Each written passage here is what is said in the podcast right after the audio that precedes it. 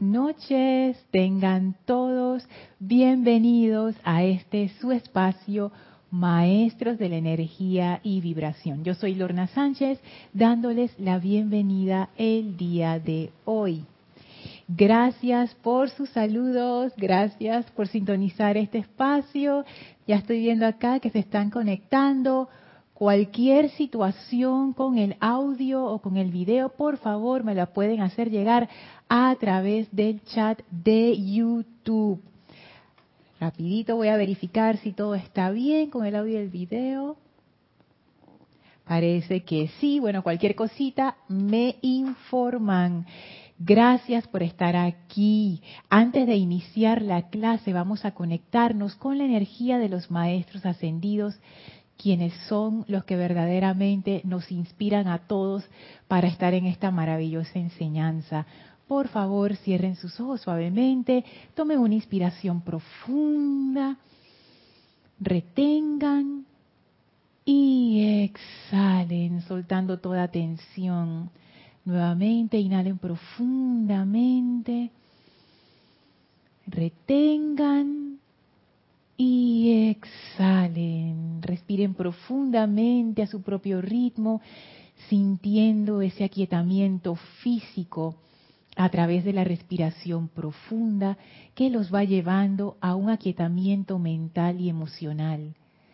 Sientan cómo la energía alrededor de ustedes se va tranquilizando y sientan y visualicen cómo su vehículo físico se va llenando de luz, esa luz que se expande desde el corazón, esa luz que ahora abarca todo su vehículo físico, una luz blanca maravillosa, purificadora, que trae liberación, que trae paz, esa luz que va transmutando en perfección toda discordia que encuentra a su paso y se expande a través del vehículo etérico, el vehículo mental y emocional, se expande a través de su aura, a través de su mundo y asuntos, limpiando y purificando de ustedes y de sus mundos toda discordia, toda imperfección, reemplazándola en pura luz divina esta luz que es la presencia majestuosa de la llama de la ascensión en su aspecto purificador. Visualizamos ese gran pilar de fuego blanco cristalino en, a través y alrededor de nosotros, elevando nuestra conciencia, nuestra vibración. Y ahora podemos percibir claramente la energía de Dios a través de nosotros, esa presencia que somos y la presencia del amado Maestro ascendido Serapis Bey que viene a nuestro encuentro y le damos la bienvenida. Enviamos nuestra bendición y gratitud al Maestro. Gracias por recibirnos en tu hogar una vez más. El Maestro, contento de que lo visitemos, abre frente a nosotros un portal y nos invita a atravesarlo para ir al sexto templo. Nos envía adelante el Maestro con su bendición y su amor. Y ahora estamos en el sexto templo, en ese desierto hermoso, con un sendero dorado que serpentea en medio, y nos esperan los amados maestros ascendidos Kuzumi y Lady Nada. Sumérjanse en esa radiación de amor y de paz. Permitan que el amado Maestro Ascendido Kuzumi ponga sobre ustedes ese manto dorado místico de paz. Permitan que la maestra ascendida nada ponga en su corazón esa rosa rosada que es su poder de amor. Abran su conciencia de manera que las conciencias de estos amados maestros puedan llenarnos con su comprensión, con su dulzura, con su amor. Y en esta comunión voluntaria, feliz, llena de amor, avancemos ahora por el sexto templo con esta divina compañía del amado Maestro Ascendido Kuzumi y la amada Maestra Ascendida Nada, que nos han recibido con tanto, tanto amor.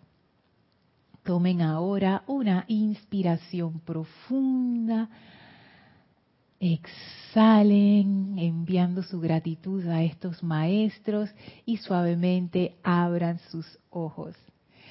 A los que se acaban de conectar, bienvenidos nuevamente a este su espacio, Maestros de la Energía y Vibración. Yo soy Lorna Sánchez, dándoles la bienvenida en este bello jueves 12 de agosto de 2021. Gracias a todos por su sintonía, por su atención, no solamente a los que están conectándose ahora en vivo y en directo a esta clase, sino a todos los que también le escuchan en diferido. Muchísimas gracias por su amor y su atención, no solamente a esta clase, sino a todo este empeño, a toda esta enseñanza.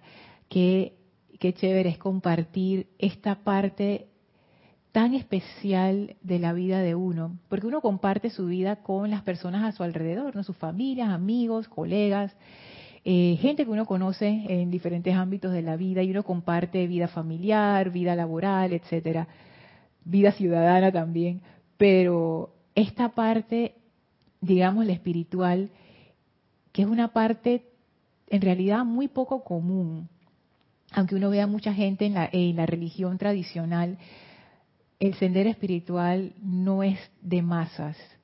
Y encontrar a alguien que tenga ese mismo interés que uno, esa misma dirección y aspiración de vida, es un gran privilegio, es un gran privilegio. Así que gracias de nuevo por su amistad que me brindan a través de sus comentarios y sus preguntas en esta clase. Recuerden que si están escuchando esta clase en diferido, me pueden igual enviar sus comentarios y preguntas, son bienvenidos a mi correo lorna.serapisbay.com. Y bueno, paso a los saludos. Comenzando con Franco hasta Encarnación Paraguay, Marian hasta Santo Domingo, gracias por los pandas, cuando él me vea la clase le va a encantar esos pandas ahí. Nay, si no es que no la está escuchando ya. Naila, bendiciones hasta San José, Costa Rica, la hermana república. Tatiana, bendiciones hasta Veraguas aquí en Panamá. Hola Miguel Ángel y Tere, bendiciones y abrazos hasta Veracruz. Gracias, gracias por sus bendiciones. Hola Caridad, Dios te bendice. Gracias por esos corazones bellos. Bendiciones hasta Florida, Estados Unidos. Hola Carolina, bendiciones hasta Venezuela, buenas noches. Hola Emilio y María Virginia, saludos y abrazos hasta Venezuela. Ay, qué linda Tatiana. También para mí es un gusto saludarlos a todos. Ay, Naila, perfecto sonido de imagen. Gracias. Estela, saludos. Bendiciones hasta Argentina. Gracias, Marian. Dice que todo bien. Hola, Laura. Bendiciones hasta Guatemala. Hola, Rolando. Dios te bendice hasta la bellísima, bellísima, bellísima Valparaíso. Oh. Hola Paola, bendiciones hasta Cancún. Gracias Estela por el reporte. Dice, hermosa imagen y buen audio. Gracias, Padre. Tenemos una cámara, Estela, que ni te cuento. Esta es la cámara a través de la cual ustedes me están viendo ahora. Yo digo que esta cámara tiene un efecto que se llama Beautify, el efecto embellecedor. Cualquiera que se ponga frente a esta cámara, esta es la cámara de la llama de la ascensión. Definitivamente una cámara cuarto rayo. Es espectacular. Rosaura, bendiciones, saludos hasta Panamá. Hola Marleni, saludos hasta Tacna, Perú. Hola Mavis, gracias por el reporte, hice todo perfecto. Bendiciones y abrazos hasta Argentina. Hola Mónica, saludos hasta la bellísima Valparaíso.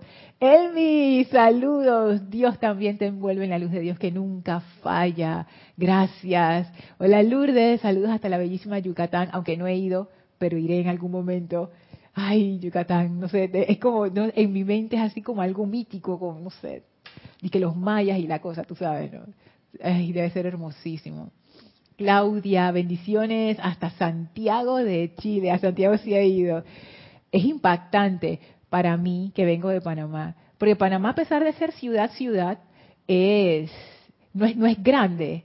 Realmente Panamá es una ciudad pequeña. Hay mucho tráfico y uno demora un montón yendo de un lugar a otro, pero en cuestión de distancia realmente es una ciudad pequeña y Santiago no, es inmensa, todo ahí es inmenso. A ver, Denia, hola, saludos hasta Hope Mills en Carolina del Norte, Estados Unidos. Ilka, saludos hasta Tampa, Florida, abrazo. Diana, saludos y bendiciones hasta Bogotá. Hola Ligia, saludos hasta Nicaragua, abrazo. Marian dice, cámara cuarto rayo, quiero una. Ay, Marian, esta cámara es lo máximo, lo máximo. Y bueno, muchísimas gracias a todos por reportar su sintonía, por sus saludos tan amorosos y llenos de, de felicidad. La verdad es que yo también estoy súper contenta con este tema que estamos estudiando este tema del sexto templo. Yo sé que yo digo eso en todos los otros templos que han pasado ya, pero yo, no sé, de repente yo soy fácilmente sorprendida, pero me sorprende que esto tenga un giro tan, tan especial. Yo entré pensando que la paz, ahora que estamos estudiando la paz, habiendo pasado ya el estudio acerca de lo que es el servicio, especialmente desde el punto de vista de la maestra ascendida nada, y entramos a la paz y yo pensé, no sé, que la paz iba a ser como esa ese, ese estado de bienestar y confieso que sí, yo pensaba que ese estado de bienestar tenía que ver con el bienestar en lo externo. Y lo que no anticipé, porque lo que anticipé definitivamente es que no puede ser externo, ha de ser interno, pero lo que no anticipé es que es una actividad de poder. Eso fue lo que yo no anticipé. Es una actividad de maestría de la energía. Eso no lo anticipé. Porque no asocio, fíjense esto, son los conceptos que uno lleva, no asocio el sexto rayo, que es lo que hay en, que es la como la radiación primordial en el sexto templo, no asocio el sexto rayo con lo que es el aspecto poder. Generalmente asocio el sexto rayo con actividad devocional, el silencio, la paz, eh, ¿qué más? La administración, esas actividades que tienen que ver con dar, con amar. Sanación también es una propiedad de, sexto rayo, que hay, hay mucho de sanación en sexto rayo, no solamente es en el quinto.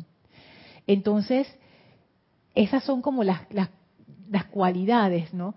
Pero nunca me imaginé que eso tenía que ver realmente, esas cualidades que parece que son tan suaves y tan diáfanas, realmente están cimentadas, están sostenidas en unas fundaciones de control de la energía y de maestría y de poder que es increíble.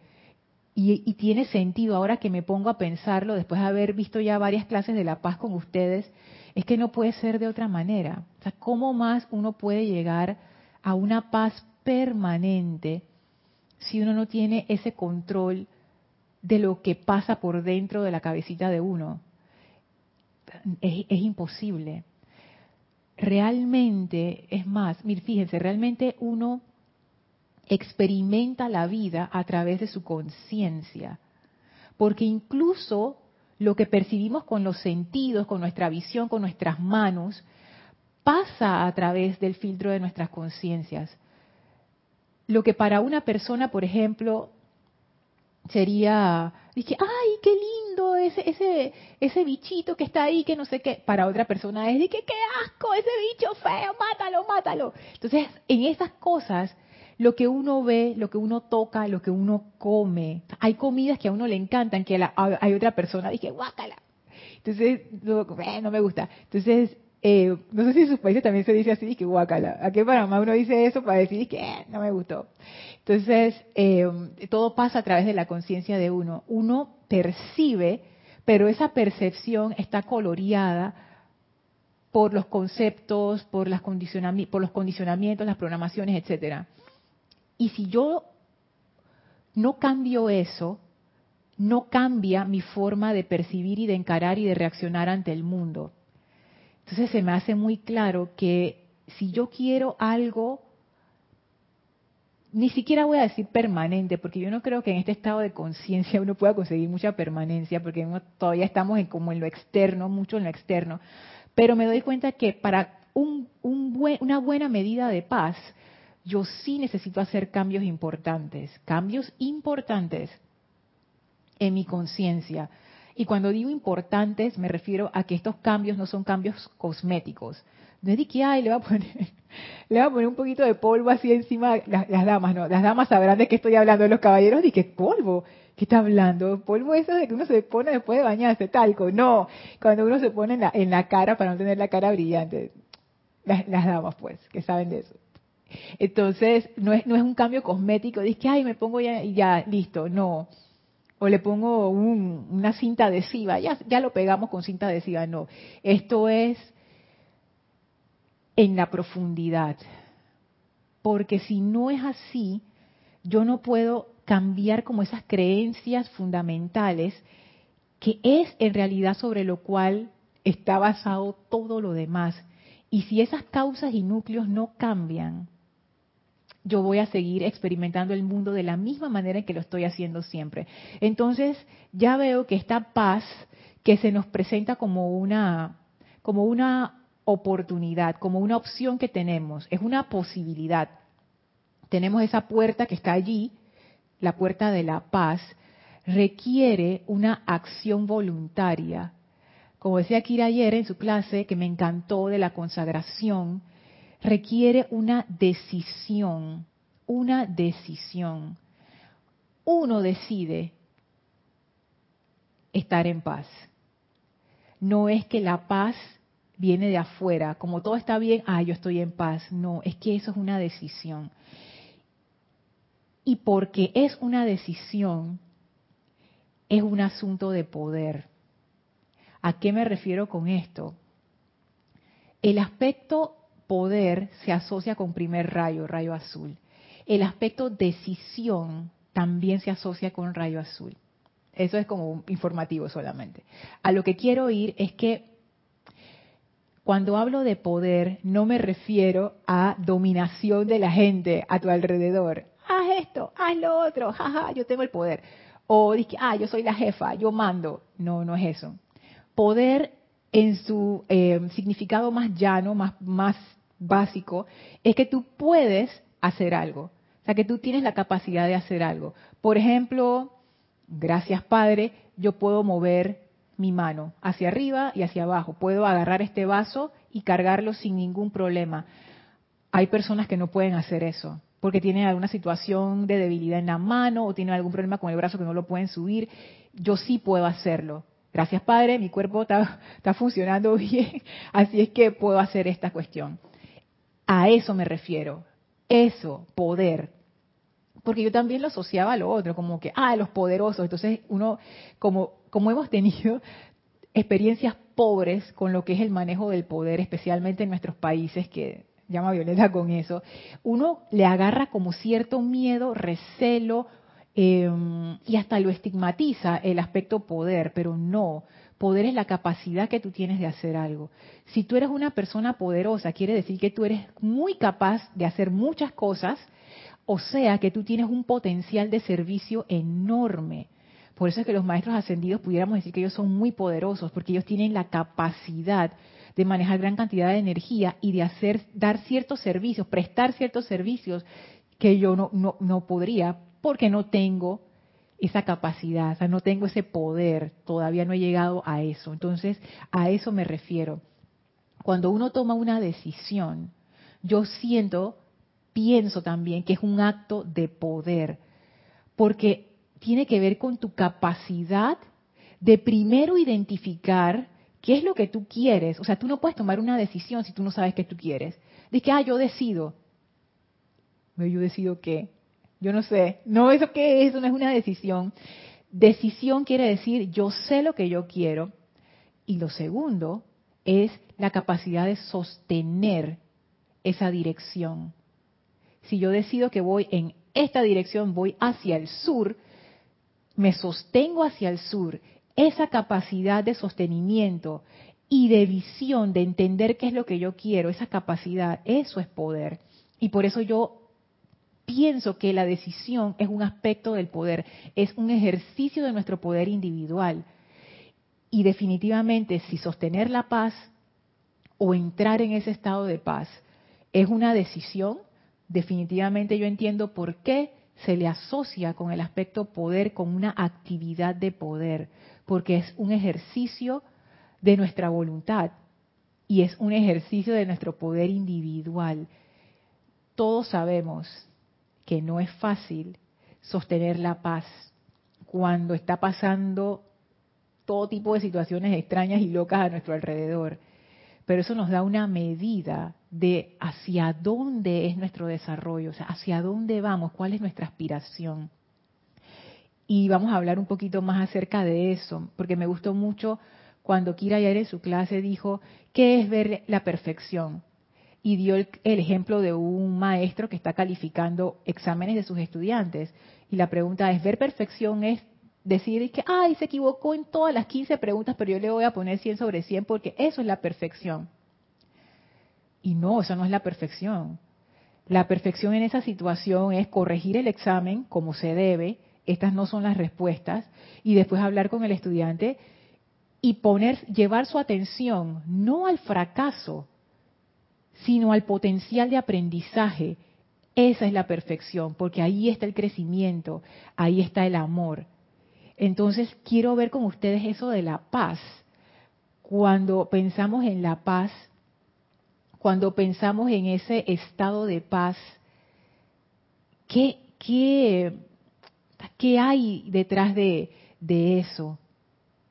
esa decisión de, eh, de estar en paz. Por ejemplo, ¿cuál sería la expectativa, ya poniéndolo en lo práctico, si estamos en una situación difícil, donde está la gente bien alterada, ¿qué significaría que yo tomara la decisión de estar en paz en esa situación? Y pongamos ejemplos, y, si, si, quieren, envíenme sus ejemplos y los vamos analizando, porque yo pienso que cuanto más lo aterricemos, mejor entenderemos todos qué hay detrás de esa cualidad de paz que nos dan los maestros ascendidos. Voy a pasar a, los comentarios.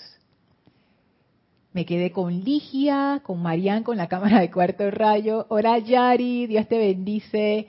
Saludos hasta Panamá Norte, abrazos. Hola Raúl, saludos hasta México. Hola Raxa, saludos hasta Nicaragua. Hola Olivella, saludos a México, ese México solar. Ay, qué belleza. Ligia dice, Lorna, para mí la paz entraña amor. Interesante. No creo tener paz si no amo mi entorno y todo lo que ello contiene. ¿Sabes qué, Ligia? Ya empezó la cuestión, ya empezó la cosa, ya estoy, ya, ya, wow, esto es maravilloso.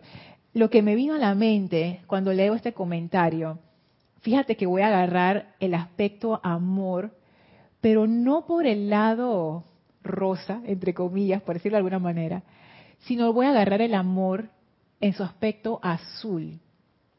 ¿Cuál sería el aspecto azul del amor? Cuando tú amas a alguien, amor verdadero, tú no le temes a esa persona. Ese amor es una conexión de bien. No hay temor allí.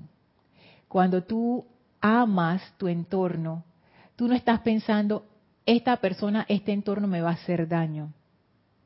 No es que uno es ingenuo, pero cuando hay el amor, uno interpreta diferente las cuestiones que pasan afuera.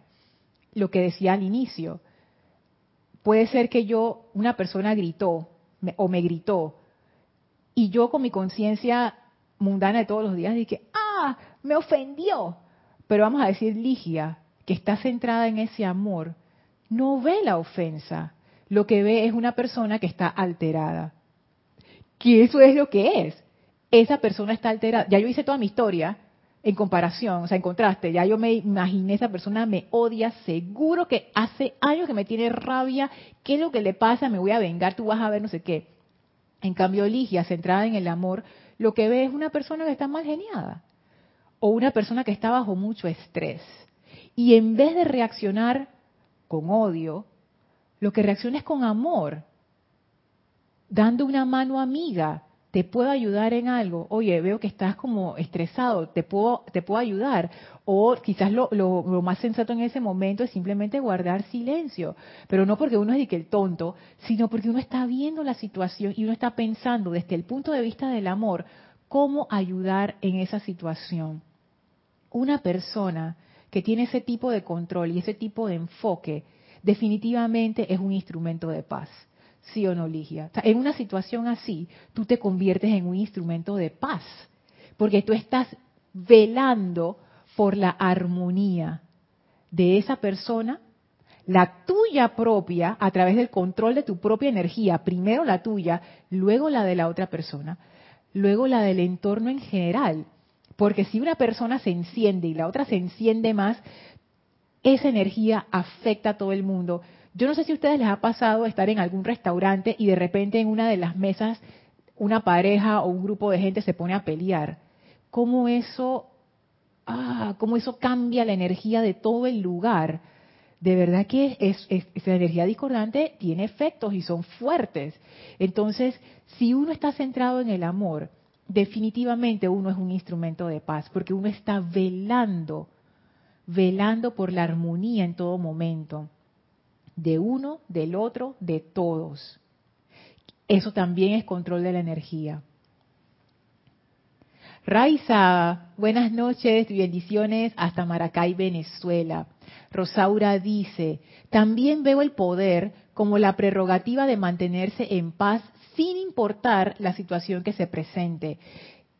Exacto, Rosaura. Y eso, como decíamos, es una decisión. Y fíjate, fíjate hasta dónde llega esa decisión, porque tú lo pones aquí Imagínate, Rosaura, si fuéramos, a, si tú y yo que bueno, vamos a, vamos a tomar la decisión de sostener la paz, pero mira la condición que tú pusiste, sin importar la situación que se presente, sin importar la situación que se presente, Rosaura, yo tengo una super imaginación y ahora me acaban de pasar como 10 cosas horribles que pueden pasar, que se te pueden presentar, cosas que pueden ocurrir. Y entonces,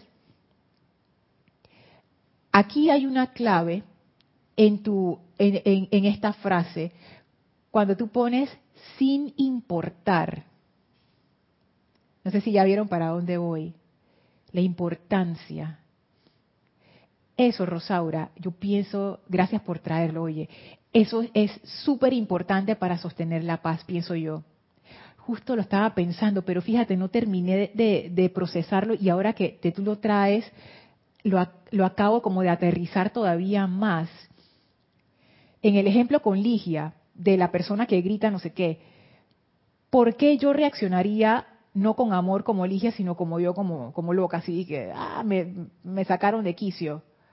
Porque ofendió mi importancia personal. Me ofendiste. Esa importancia hace que yo deba proteger, entre comillas, eso que es importante. Y si lo más importante para mí es mi personalidad. Entonces yo debo proteger eso a toda costa. Por ende, cualquier situación que se presente, si está relacionada con mi personalidad, con mi, lo que llamamos mi vida, va a ser súper importante. Esa importancia hace como que crea un desequilibrio allí. La maestra ascendida nada, ella es un ser que propone mucho lo que es la impersonalidad. Si ustedes leen su enseñanza, y más que leer la enseñanza de ella, si alguna vez han experimentado su radiación, y por eso que es una radiación no tan fácil de reconocer, ella, siento yo, es una percepción individual, ella em, nos lleva a lo que es la impersonalidad, esa impersonalidad que es quitar nuestra atención de nuestra importancia personal Imagínate, Rosaura, cómo uno reaccionaría si se cae una cuchara. Vamos a decir que tú y yo estamos aquí en la cocina del Serapis y estamos ahí hablando no sé qué y se cayó una cuchara. Ninguna de las dos nos pondríamos y que no, esto es lo peor, Dios mío, ¿qué ha pasado? Esto es horrible, no puede ser llanto y lamento. Nada, pues me paro y la recojo y ya, pues. ¡Ay, se cayó la cuchara! Ah, bueno, ya. Y seguimos conversando. ¿Por qué? Porque no es importante. Porque las cucharas se caen todo el tiempo y uno las recoge, las lava y ya. Sin embargo, si eso fuera muy importante, drama. Entonces ya, ya ven la cuestión.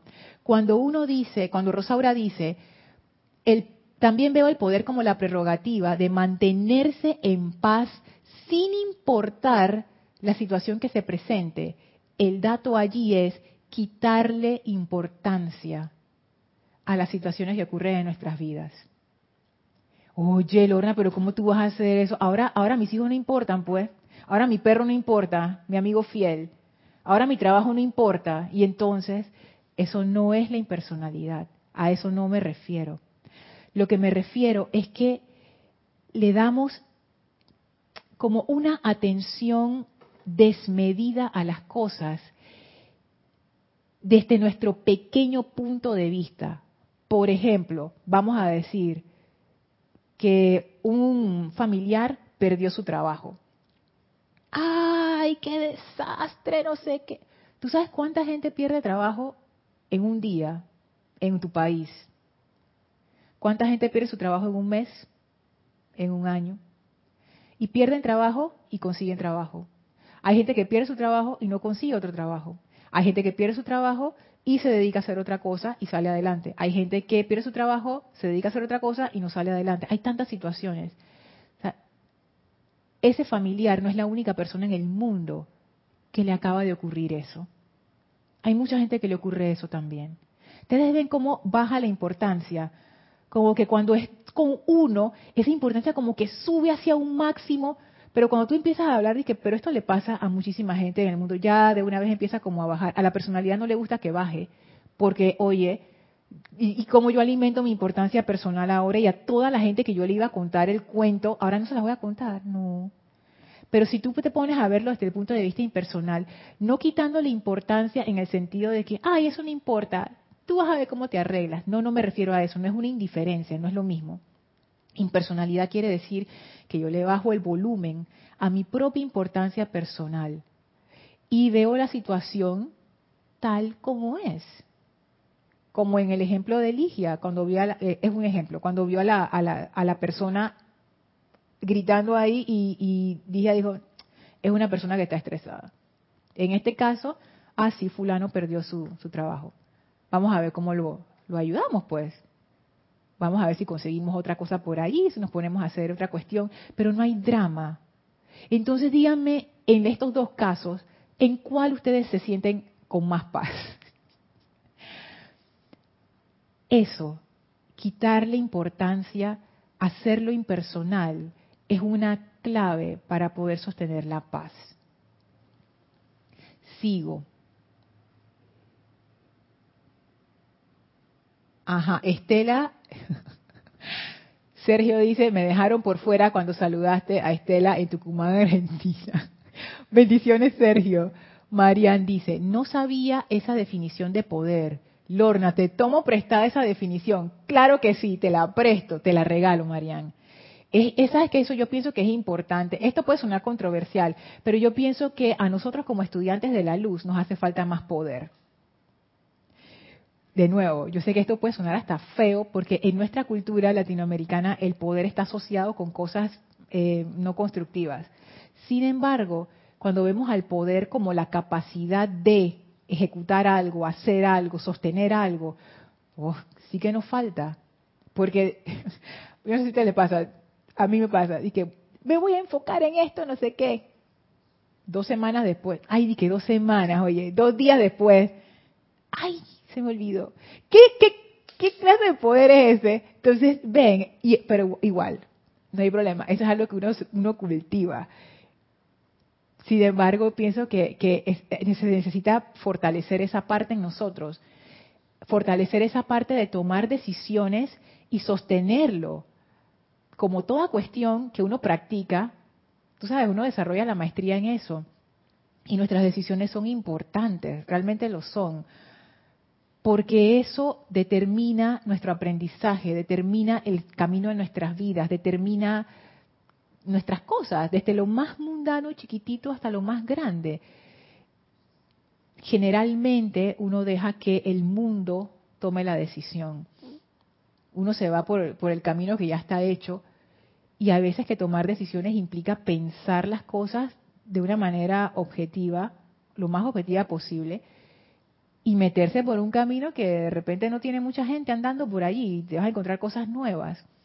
Esa, capacidad de analizar por qué uno hace las cosas, esto es lo que me conviene, es esto lo que quiero hacer y no dejarse llevar por la ola del momento. Yo pienso que eso es necesario y que nos hace falta más esa cualidad divina de primer rayo.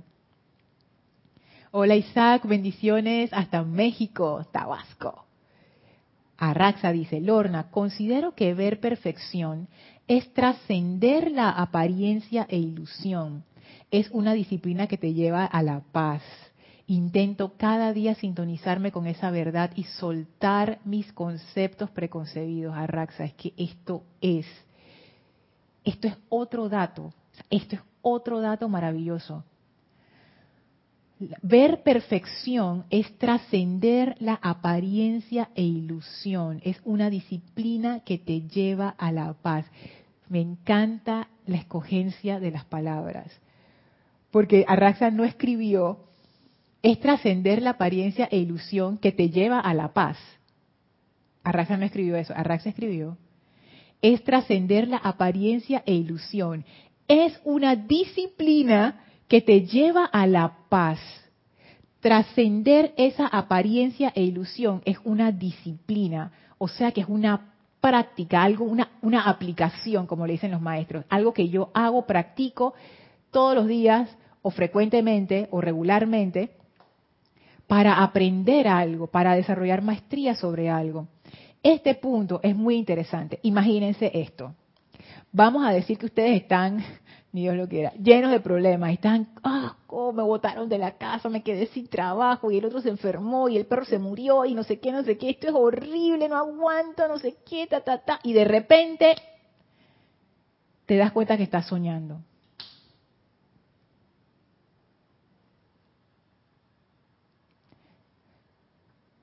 ¿Cómo te sientes?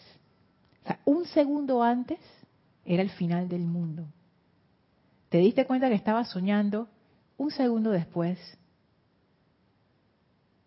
¿Cómo te sientes? Ah, esto es un sueño. Ah. paz instantánea. ¿Pero por qué? ¿Por qué? ¿Por qué uno entra en esa paz? Por lo que dice Arraxa. Porque no es real. Esto es un sueño. Ah, cosas de la vida. Mira las locuras que estoy soñando. ¿eh? ¿Cómo se traduce eso en nuestro entorno diario? Regreso al punto de Rosaura. Esa importancia que uno le da a las cosas es parte de la ilusión. ¿Por qué esas cosas nos parecen importantes? Porque nosotros pensamos que lo son. Y no es, por ejemplo, vamos a decir, una persona es importante para ti, porque todos tenemos personas que son importantes para nosotros. No es menospreciar a ese ser que es importante, no es menospreciar la conexión de amor. El amor es importante, si hay algo importante es eso. No es menospreciar esa relación que uno tiene con esa persona, ya sea de amistad, ya sea romántica, ya sea de familia, ya sea de lo que sea, laboral no es menospreciar a ese ser en sí y decir, ah, es que tú no eres importante. No. A lo que me refiero es darnos cuenta de que hay veces que nosotros proyectamos sobre las personas, no hay veces, la mayoría, gran mayoría de las veces, proyectamos sobre las personas nuestras propias inseguridades, nuestros propios juicios, nuestras propias opiniones, programaciones, condicionamientos. No estamos viendo a la persona, estamos viendo una ilusión. ¿Cuál es el problema de la ilusión? Que uno piensa que es verdad. Uno se cree, se cree que esa persona es así. Y muchas veces uno realmente no conoce a la gente. Porque estamos proyectando sobre ellos tanto de, de nuestro ruido interno que hay veces que uno ni siquiera conoce en verdad a la persona. Pienso yo que por ahí va la cuestión de la ilusión. O sea, no es que uno dice, ay, este vaso es una ilusión y lo tiras por allá. O sea, no. O sea, digo, está aquí. Es esa importancia desmedida que uno le da a lo externo. No sé si pueden percibir esa diferencia porque las cosas están tan pegadas Cuando digo las cosas es como que el objeto con la ilusión pareciera que estuviera ahí embolillado y fuera una sola cosa, pero no, cuando uno empieza a separar, sí se puede separar y uno se da cuenta que hay una parte que es ilusión. Por ejemplo, en el, en, el ejemplo de, del familiar que perdió el trabajo, toda esa historia que uno se hace en su cabeza de todas las cosas malas que ahora van a pasar porque esa persona perdió su trabajo, eso es ilusión. Eso no ha pasado. Eso está en toda tu cabeza. O sea, eso, no es real. Ese, está soñando. Se está soñando con los ojos abiertos. Lo que sí ocurrió es que esta persona perdió su trabajo. Como muchas personas en el mundo. Bueno, vamos a ver cómo se arregla, pues ya. Tranquilo, tranquilo. Todo lo demás es ilusión. Eso da paz. Pero de nuevo, ahí está la decisión. La decisión de sostener la paz. La decisión de trascender, lo que decía Raxa, trascender la apariencia, o sea, ascender encima de eso, atravesar ese disfraz, ver a través. Y eso es una decisión, porque al inicio lo que uno ve es el monstruo, entonces la decisión es, yo voy a ver a través de este disfraz. Y antes de entrar en la batalla, ya yo he decidido que voy a sostener la paz. Eso es muy importante. Cuando uno vive con ese aspecto o cuando uno está desarrollando el aspecto decisión, la vida de uno se convierte en una vida muy intencional. Uno sabe por qué está haciendo lo que está haciendo y uno ha tomado decisiones que uno sostiene, por ejemplo, si la decisión fuera, yo voy a sostener la paz el día de hoy, tú te mentalizas a eso y te vuelves como muy consciente, muy pendiente de lo que está ocurriendo, porque tú has tomado una decisión y tú honras esa decisión que has tomado. Nosotros en general no honramos nuestras decisiones, las, tomamos como, como cosas sin importancia y no son cosas sin importancia. Raúl dice, Lorna, Ahí se me fue aquí. Ajá. Lorna, y en la doctrina anterior nos hablaban de temerle a Dios, porque a Dios hay que temerle. Fíjate cómo está eso de alejado,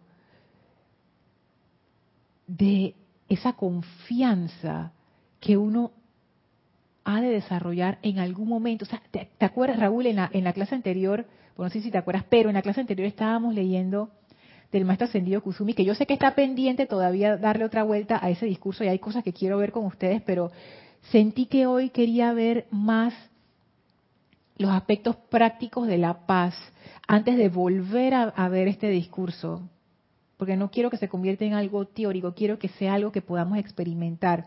Raúl, cuando el maestro decía, cuando un individuo honra el poder de Dios, dicho individuo acepta a través de su conciencia el poder divino como una realidad que no puede ser negada. Y más abajo el maestro dice, cuando se logra este estado de mente y corazón, y se puede lograr mediante la contemplación sincera de la presencia de Dios, el individuo habita en una paz y tranquilidad interna.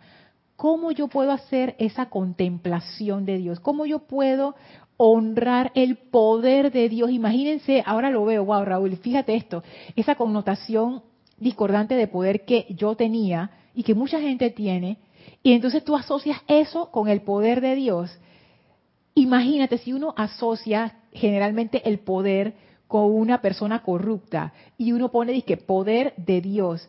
¿Qué es, lo, ¿Qué es lo que uno siente ahí? A Dios es caprichoso y hace lo que le da la gana y él tiene el poder de matarme. Entonces tú ves ¿cómo yo voy a aceptar en mi conciencia algo a lo que yo le tengo miedo? Tú no aceptas eso.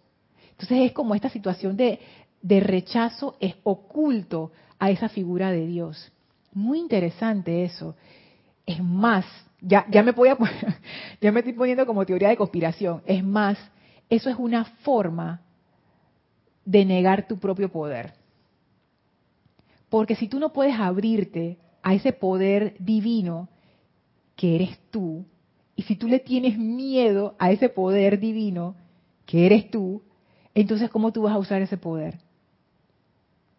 Nunca lo vas a usar porque le tienes miedo, sin darte cuenta que a lo que le tienes miedo no es a Dios allá, sino a Dios en ti. Lo voy a dejar ahí para, no, irme por, para no irme por la tangente. Estela dice, Para mí la paz es mantenerse anclado en la presencia ante cualquier circunstancia. Es que eso es. ¿Qué es estar anclado en la presencia? Para ponerlo más práctico, es todas las cosas que hemos dicho ya, que ustedes han comentado. Es tomar la decisión. Ay, Lorna, pero ¿cómo tomar la decisión de sostener la paz puede ser anclarse en la presencia? Estás usando ese aspecto voluntad, la voluntad divina que es el bien. Sostener la paz es el bien, sí. Tú estás haciendo esa voluntad allí, tú estás haciendo la presencia allí. Lo que decía Araxa, lo de las trascender las apariencias, eso es anclarse en la presencia, me estoy anclando en la verdad, estoy viendo a través de ese disfraz.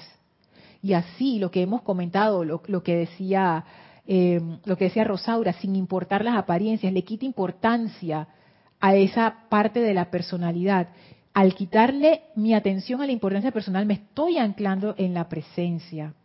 Lo que Ligia trajo acerca del amor, ahí ni siquiera tengo que decir nada porque ya es obvio. Entonces sí, anclarse en la presencia. Y lo que dice Estela es mantenerse anclado, porque esa es la otra. De que me anclé dos segundos y ya me caí. No. Así que paz, ¿no? De que por lo menos lo experimenté dos segundos. No mantenerse anclado en la presencia ante cualquier circunstancia. Y de nuevo, Estela, ante cualquier circunstancia son palabras mayores. Pero eso es lo que uno requiere. ¿Quién quiere estar pasando trabajo en todas circunstancias? Nadie, yo no.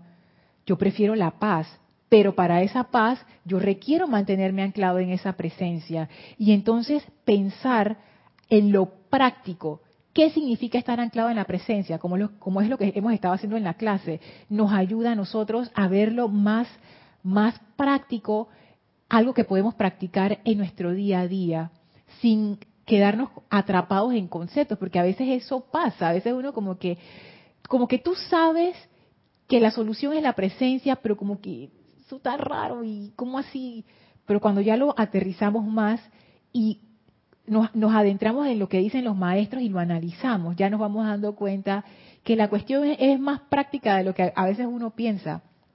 Rosaura dice, esta tarde al llegar a casa tenía una situación con el agua que ya tendrá que ser solucionada mañana y se pudo haber evitado. No reaccioné mal, pero pude haberlo hecho mejor y confortar al que lo ocasionó, que se sintió afligido lo hice mucho después. Pero por lo menos lo hiciste y él no quedó del todo ahí afligido. Ay, fue mi culpa. Qué bueno que pudiste ser misericordiosa en esa situación. ¿Sabes lo que me pongo a pensar? Que eso era lo importante. La situación con el agua. Tú sabes, es más, tú lo dices allí tendrá que ser solucionada mañana. O sea, tiene solución, no es el fin. Es algo que pasa, ojalá no pasara, pero pasó.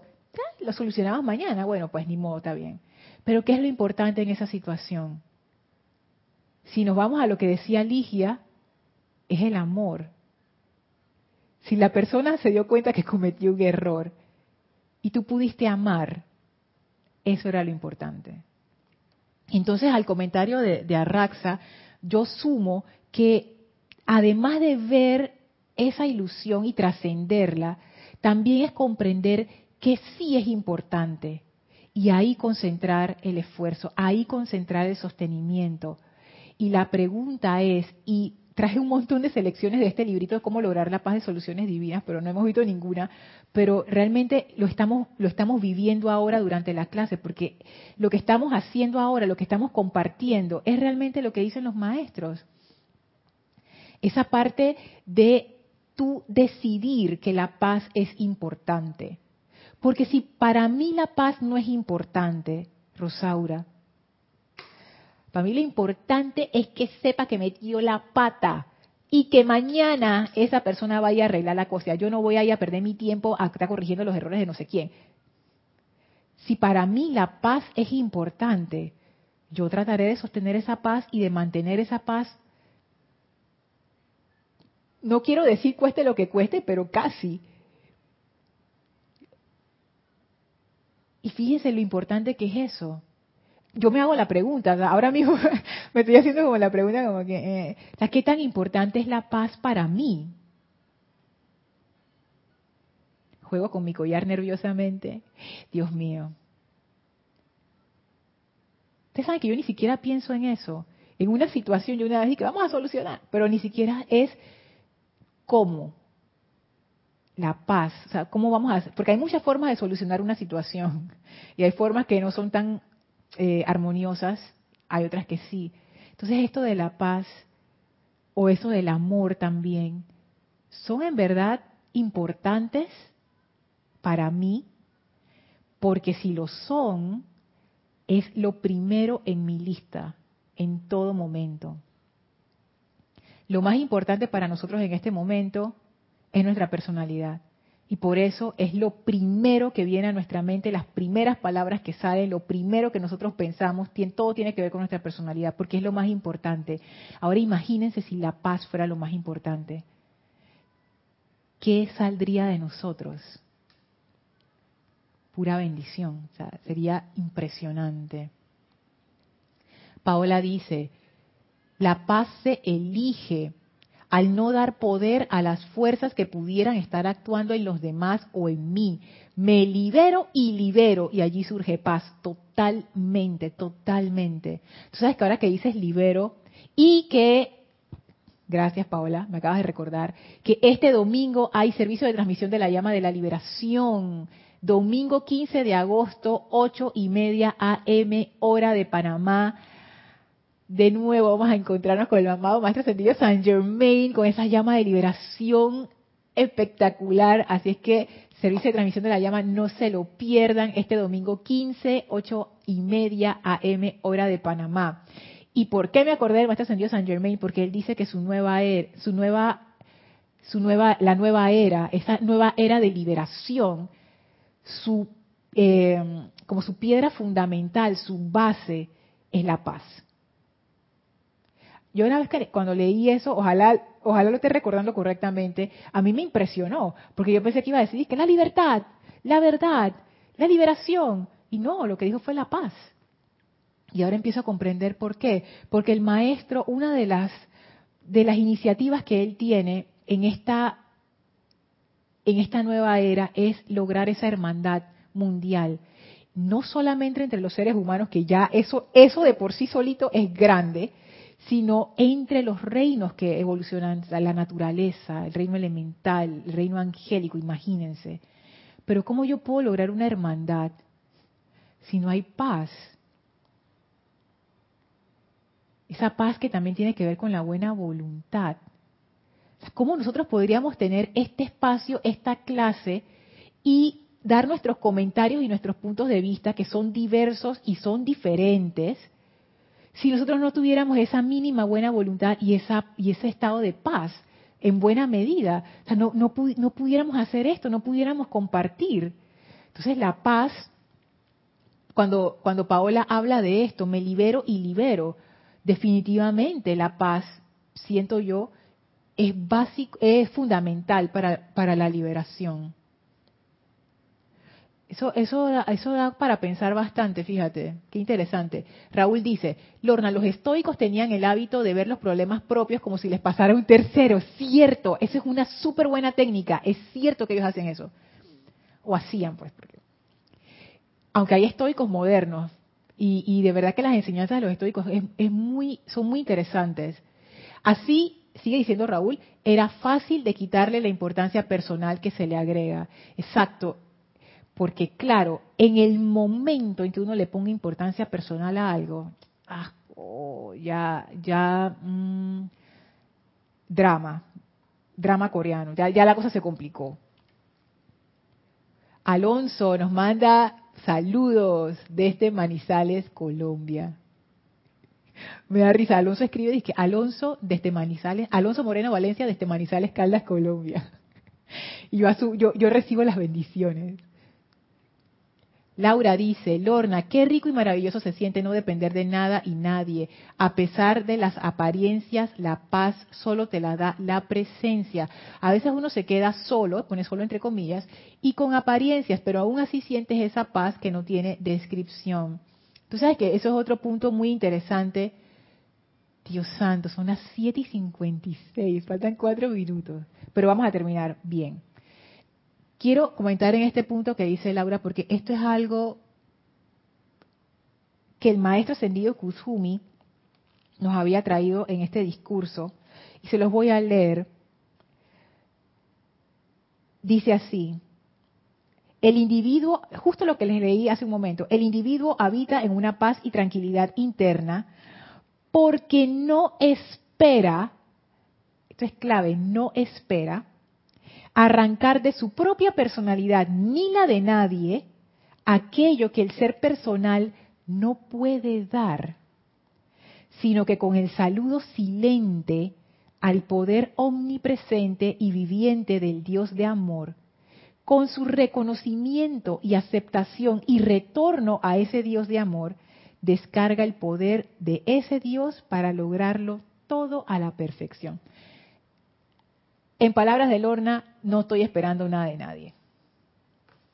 ¿Por qué tengo paz? Porque yo sé que nadie me la puede dar. Esa felicidad nadie me la puede dar. Esa opulencia nadie me la puede dar esa iluminación nadie me la puede dar, porque eso radica en mí, eso, eso es parte de lo que yo soy, eso ya está ahí. Lo que necesitamos ahora es traer eso a la manifestación, que es lo que estamos haciendo en nuestras vidas comunes y corrientes. Eso es, estamos floreciendo cada vez más. Entonces, cuando yo no tengo expectativas de lo que los otros tienen que hacer por mí, por supuesto que hay mucha más paz, por supuesto. Y eso, eso no es algo fácil de lograr, y ustedes lo saben. No tener expectativas de nadie. Y de nuevo, no es indiferencia, tampoco es que uno em, se comporte irresponsablemente, como que cada miembro de la familia tiene su, su, su parte de responsabilidad en la casa y nadie la está cumpliendo y uno dice, ay, bueno, algún día lo harán. No, no, no, no, no, tampoco es eso, tampoco es que algo, es que como yo no tengo ninguna expectativa de nadie que la gente haga lo que le da la gana, no es eso, no es eso. Sin embargo, hay veces que uno sí tiene esa expectativa como que la gente te resuelva la situación. Se los digo porque yo, esa es una de las cosas que yo más eh, más he observado en mi conciencia y es una de las cosas que más me ha tocado purificar a lo largo de mi vida. Esa expectativa como quien dice, alguien me va a salvar, alguien me va a resolver, alguien, escuchen esto, alguien me tiene que ayudar. No, nadie te tiene que ayudar y nadie te tiene que resolver. Por supuesto que yo puedo pedir ayuda, pero eso es otra cosa. Pues si tú puedes ayudar, la persona puede decir que sí, pero también puede decir que no, y está bien. Esa expectativa que a veces uno tiene de los demás, que muchas veces son subconscientes, uno ni se da cuenta que uno las tiene, eso cómo rompe la paz verdaderamente. Gracias Laura por ese comentario. Ilka dice, mantenernos enfocados en la magna presencia produce paz, inundados en ese maravilloso amor hace que todo se vea y se sienta diferente. Es cierto, porque el amor cambia la forma en que tú ves las cosas, cómo las percibes, cómo las sientes. Es, como tú lo dices aquí, maravilloso. Alonso dice, la paz debe ser una constante y de perderse volver a ella de inmediato. En todo caso, no es externa, solo de lo interno de la magna presencia yo soy. Y hay que estar muy pilas, muy, muy atento para darse cuenta de esto. Porque a veces se nos va la paz, Alonso. Fíjate, y mira cómo lo dije, se nos va la paz es que me quitaste mi paz, yo estaba tranquila, aquí tenías que venir tú a romper mi paz. Y el punto que tú dices es, la paz debe ser una constante y de perderse volver a ella de inmediato. No latigarse, no es que, ay, soy una tonta, mira, perdí mi paz. No, nada de eso, ni que víctima, no, no, no. Este es un ejercicio de atención, esto es un ejercicio del control de la energía, esto es un ejercicio de estar consciente de qué es lo que está ocurriendo si la paz es realmente importante para mí y yo quiero estar en paz y es la decisión que tomé, yo necesito estar muy eh, vigilante sería la palabra, no paranoica, vigilante de que cuando yo me sienta oh, esto no está ya, se me fue la paz, volver a esa paz. Primero adentro, y luego ver qué se requiere en el mundo externo para que esa paz permee no solamente lo interno, sino lo externo también, si es que se puede hacer algo, porque a veces que no. Marlene dice, estar anclados en la presencia ante todo lo que sucede es mantener la gracia y la alegría. Ah, esta cualidad de la gracia viene en algún momento.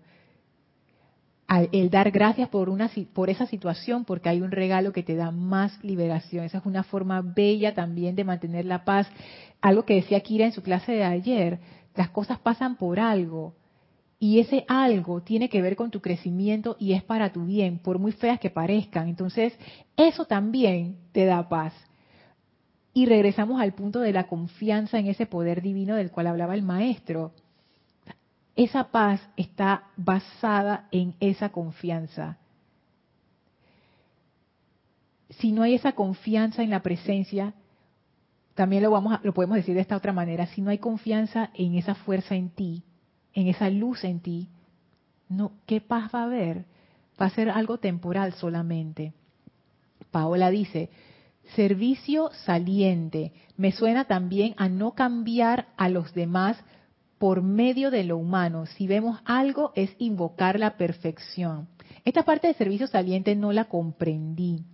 Pero esto que tú dices de que cambiar a los demás, ay Dios mío, si hay una forma rápida de perder la paz, si algún día ustedes tienen demasiada paz, ustedes dicen, ah, pero estoy demasiado en paz, ¿qué puedo hacer para, tú sabes, para, para echarle salsa de tabasco ahí a la cuestión y, poner la cosa picante? Facilito, traten de cambiar a los demás.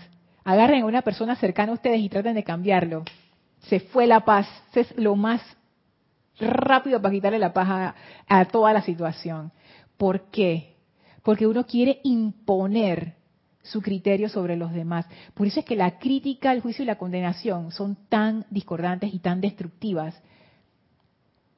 Hacen daño, a eso me refiero. O sea, físicamente te hacen daño. O sea, son estados de conciencia muy discordantes. Eso tiene que afectar la química del cuerpo de uno de alguna manera no buena. Entonces, esa crítica, condenación y juicio es una forma de imponer nuestra opinión humana, que no vale nada, sobre los demás y forzarlos a hacer cosas.